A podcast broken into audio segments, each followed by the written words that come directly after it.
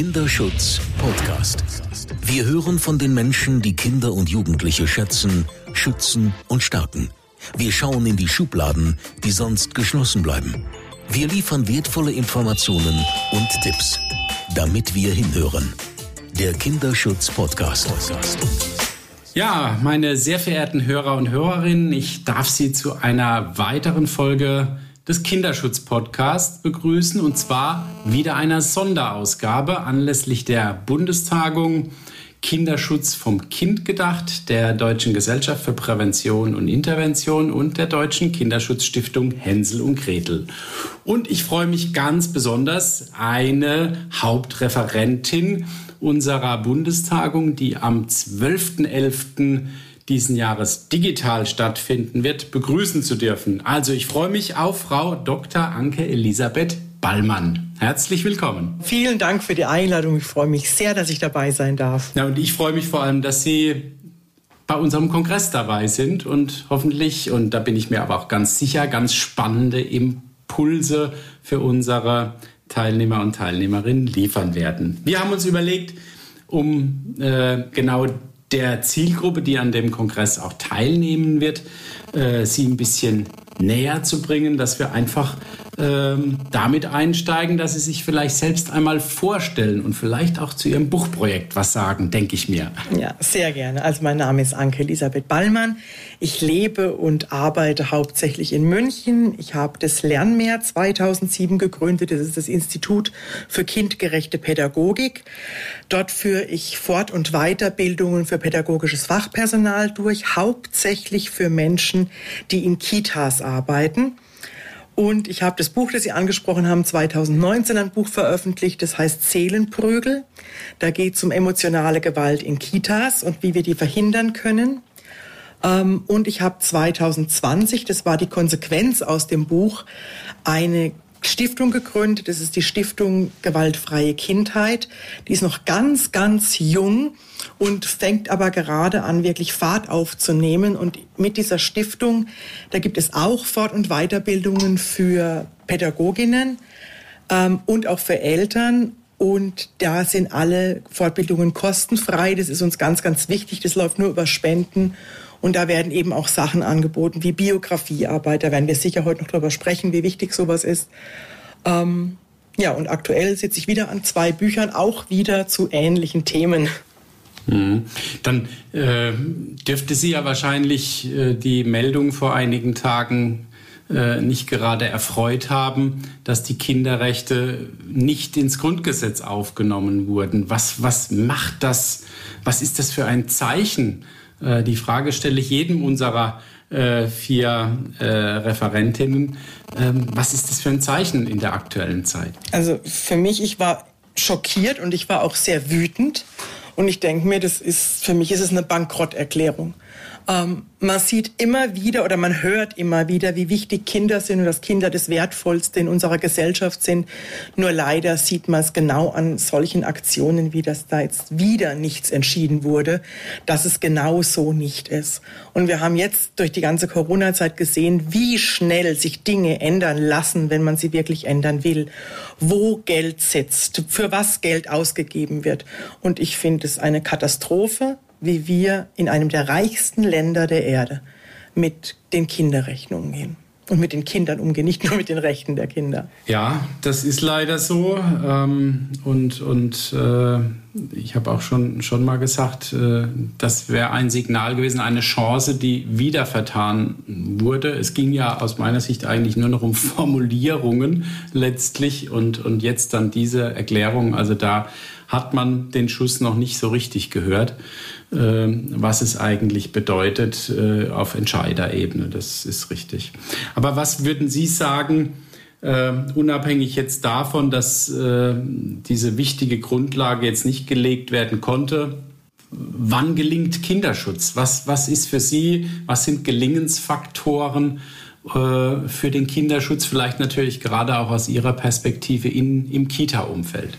Ja, genau. Ich bleibe mal im Kita-Umfeld und da ist für mich der erste Gelingensfaktor der, dass Kinder sich wohlfühlen. In den Kitas und zwar nicht gelegentlich, sondern in jeder Kita jeden Tag. Und ich sage mal, das habe ich auch im Buch geschrieben, es darf nicht Glück sein, dass ein Kind in eine Kita kommt, ähm, die so arbeitet oder wo die Mitarbeiter eben so arbeiten, dass es den Kindern gut geht. Es muss uns einfach gelingen.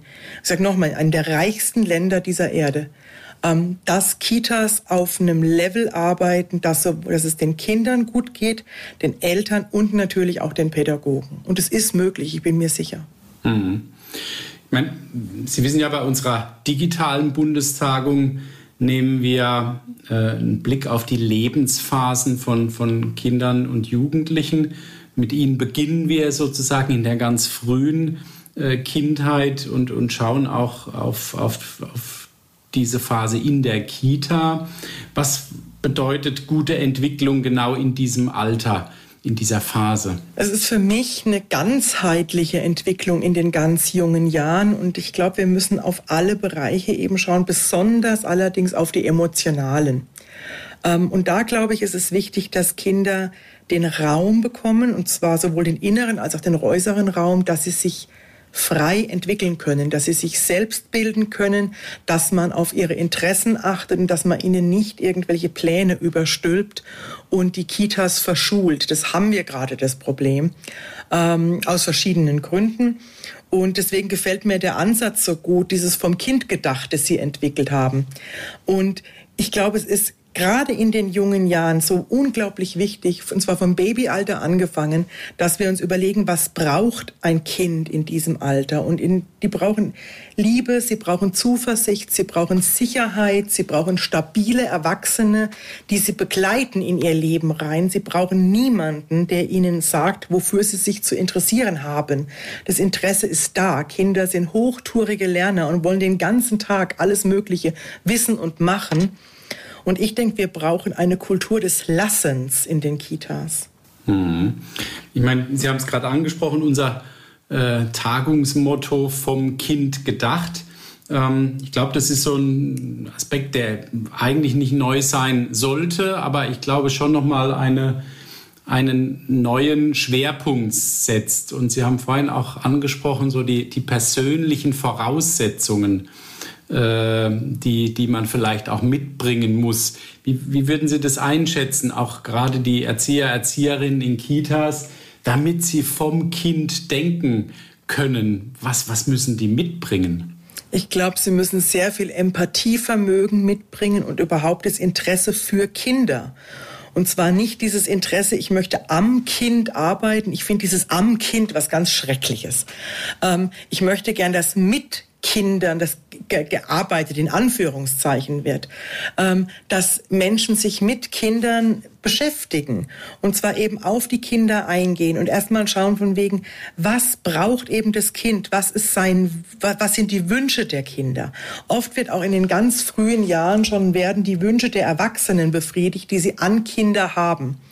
Und ich glaube, das bremst die kindliche Entwicklung, weil Kinder sind darauf angelegt, selbsttätig zu sein und die können sehr, sehr gut auch selbstbestimmt leben. Auch ein Baby weiß schon, wann es Hunger hat und wann es satt ist. Ja, und wenn dann die die Helikopter wieder fliegen. Das ist ja so ein bisschen das Klischee bedient, aber äh, im, im Sinne von Helikoptereltern oder, oder äh, also mir wurde von einem Fall berichtet, wo eine Mutter eine Dreiviertelstunde dann auch mit dem Kind diskutiert hat, äh, ja, zieh doch bitte jetzt endlich deine Schuhe an. Ja, mach doch, wir wollen doch gehen. Das ist ja so ein bisschen auf der einen Seite Kindern Freiheit geben, sich zu entwickeln, aber auf der anderen Seite überhaupt keine Regeln und, und, und Leitplanken vielleicht geben, ist ja das andere Extrem. Ähm, ist doch wahrscheinlich auch nicht gut, oder? Es geht in meinen Augen in Richtung einer bedürfnisorientierten Begleitung und alle haben Bedürfnisse. Eltern haben das Bedürfnis, ihre Kinder zu schützen und Kinder haben das Bedürfnis nach Autonomie. Und wenn die zwei Bedürfnisse zusammenkommen, dann kann das schon mal sein, dass das nicht friedlich in Anführungszeichen ähm, dann, dass die Entwicklung nicht friedlich ist, aber dann geht's eben drum, sich mit dem Kind auszutauschen. Man sagt immer so schön auf Augenhöhe mit den Kindern. Ähm, und dann kann ich eben mit einem, zu einem Kind ja auch sagen, von wegen, okay, du gehst jetzt einfach mal ohne Schuhe, du darfst es ausprobieren, wie es ohne Schuhe ist. Und ich denke mir, kein Kind geht freiwillig über irgendwelche Split, über, über Straßensplit, mhm. Sie wissen, was ich meine. Ähm, aber es will jeder will es doch mal probieren und das machen Kinder ja auch nicht jeden Tag. Ich glaube, es ist ganz wichtig, dass wir auch von der Haltung mal hinschauen. Ähm, was zeigt uns denn das Verhalten von Kindern? Kinder wollen die wollen nicht provozieren, die wollen nicht Erwachsene ärgern, was ihnen oft unterstellt wird. Es ist das Verhalten ist immer eine Form von Kooperation und Kinder sprechen durch ihr Verhalten. Und ich glaube, es ist ganz wichtig, dass sowohl Eltern als auch Pädagogen diese Perspektive einnehmen, das bedeutet für mich vom Kind her, dass ich mir überlege, was, was signalisiert mir das Kind jetzt mit diesem Verhalten? Und was kann ich tun, damit ich eventuell ein Bedürfnis erfüllen kann? Und es geht auch bei äh, Bedürfnisorientierung nicht darum, dass jedes Bedürfnis erfüllt wird. Es geht erstmal darum, die Bedürfnisse überhaupt wahrzunehmen. Allein das ist schon ein Blickwinkel. Ja. Also wir haben ja auch vor, äh, bei dieser digitalen, aber auch später auch der analogen Tagung auch so ein bisschen einen neuen Begriff zu prägen. Also der, der fällt mir jetzt gerade ein und wir wollen äh, auch tatsächlich diesen Blickwinkel mal ändern und von Anspruchsgruppen sprechen. Dass wir einfach sagen, naja, Kinder haben einen Anspruch an die Erzieherin, an die Mutter, an die Kita, an das Jugendamt, an die Fachberatungsstelle. Also all diejenigen, die, ich nenne es gerne den Kinderschutzkosmos, die um das Kind herum sind. Dieses Kind hat einen Anspruch. Ähm, und ich glaube, wenn es uns gelingt, sage ich mal, dieses Anspruchsdenken auch zu verinnerlichen, jeder in seiner Welt, in, in, in seiner Arbeitswelt, dann kann wohl auch vom Kinddenken vielleicht leichter funktionieren. Wie, wie finden Sie diesen, diese, diese Herangehensweise?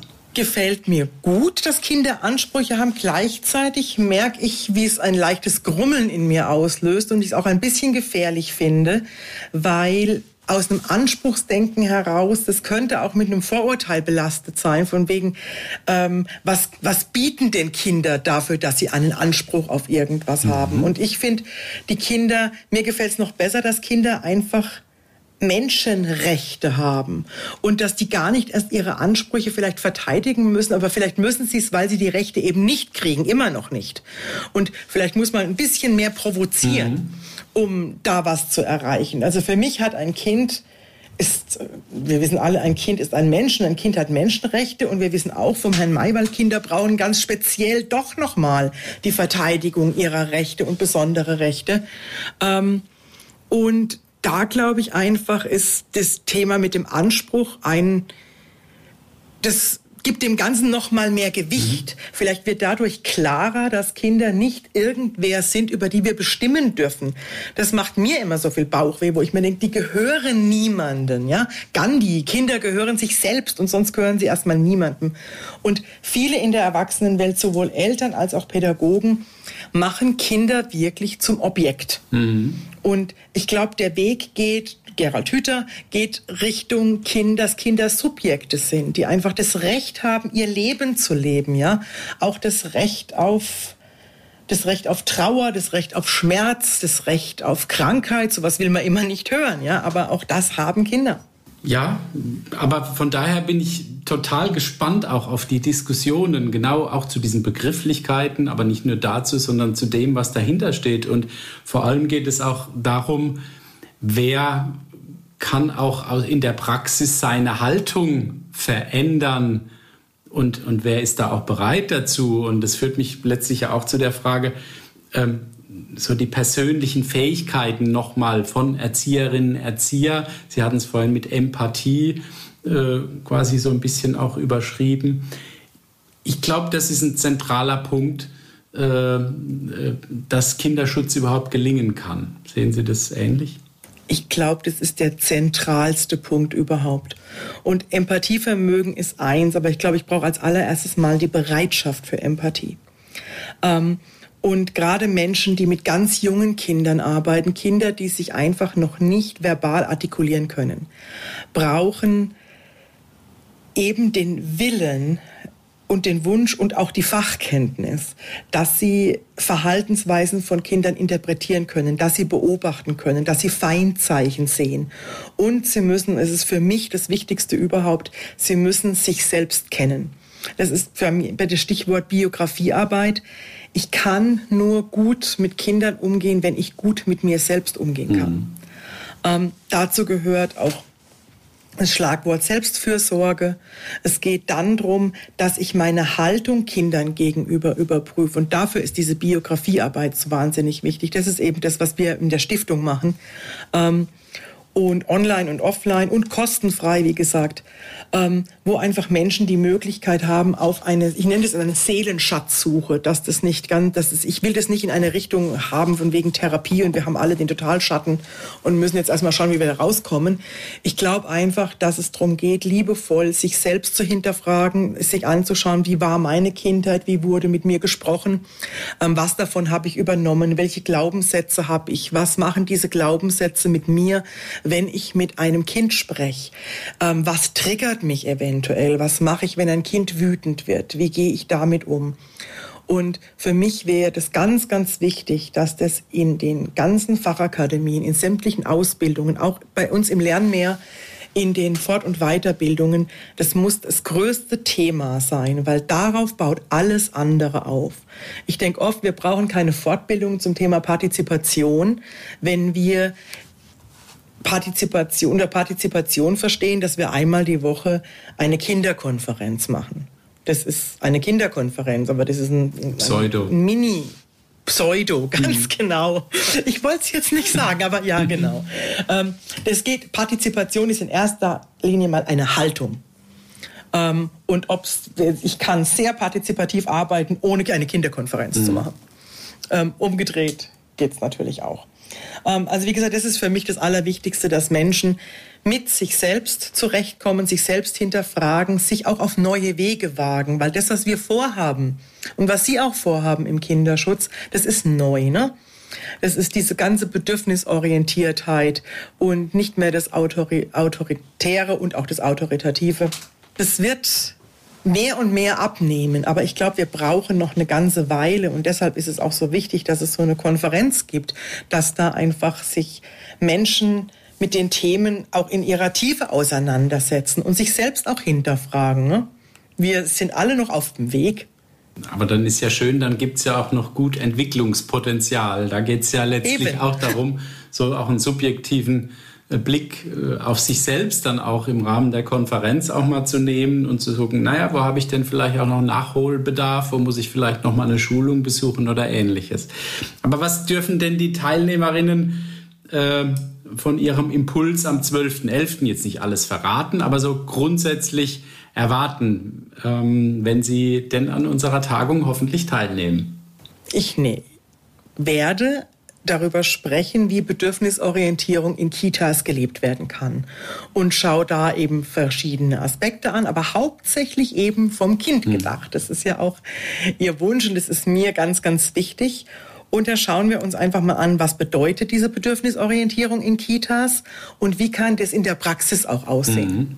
Und hätten Sie da an die Teilnehmenden in, in, in Ihrem Bereich oder die jetzt zuhören und dann in die Workshops danach auch gehen, schon mal so eine kleine Hausaufgabe oder ein Hinweis, Mensch, denk doch mal darüber nach.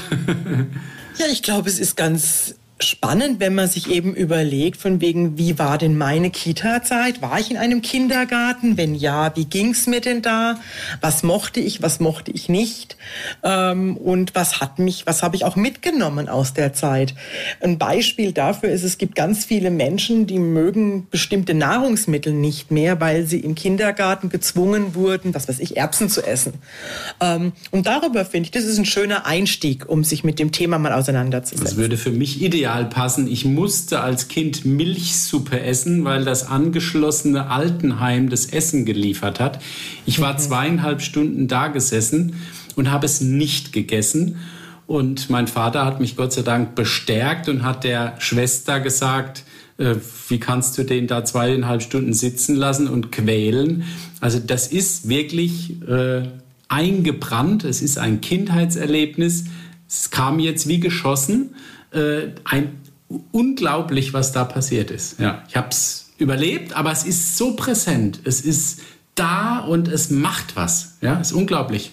Es macht Genau, und es macht auf jeden Fall was. Und je öfter sowas passiert und je jünger die Kinder sind, und es war ja auch der Impuls für das Buch, das ich geschrieben habe, es passiert in fast jeder Kita, fast jeden Tag. Und da müssen wir weg davon. Also das ist, mhm. Werden wir auch noch erreichen. Also wir sind so viele mittlerweile, die sich dafür einsetzen, dass eine Gewaltbewusstheit, im Idealfall Gewaltfreiheit, zumindest in Kitas. Wir müssen ja auch nochmal unterscheiden. Ne? Also das sind Finanzi das sind Einrichtungen, die sind für Kinder gemacht. Dort arbeiten Menschen, die ausgebildet sind, um mit Kindern zu arbeiten. Da darf das nicht passieren. Ja, ist ein tolles Schlusswort, aber gleichzeitig auch ein Appell, nicht müde zu werden, an der breiten Thematik zu arbeiten. Von daher darf ich an der Stelle ganz herzliches Dankeschön sagen für diesen ersten Einblick und ich freue mich riesig äh, auf Frau Dr. Anke Elisabeth Ballmann am 12.11. bei unserer digitalen Bundestagung. Und äh, Sie dürfen, glaube ich, alle gespannt sein. Danke Ihnen und ich hoffe, es kommen ganz, ganz viele und gemeinsam werden wir viel bewegen. Dankeschön. Das war der Kinderschutz-Podcast der Deutschen Kinderschutzstiftung Hänsel und Gretel mit Jerome Baun. Damit wir alle besser hinhören und mehr verstehen. Wollen Sie mehr hinhören? Dann abonnieren Sie unseren Kinderschutz-Podcast überall da, wo es Podcasts gibt und unter kinderschutz-podcast.de.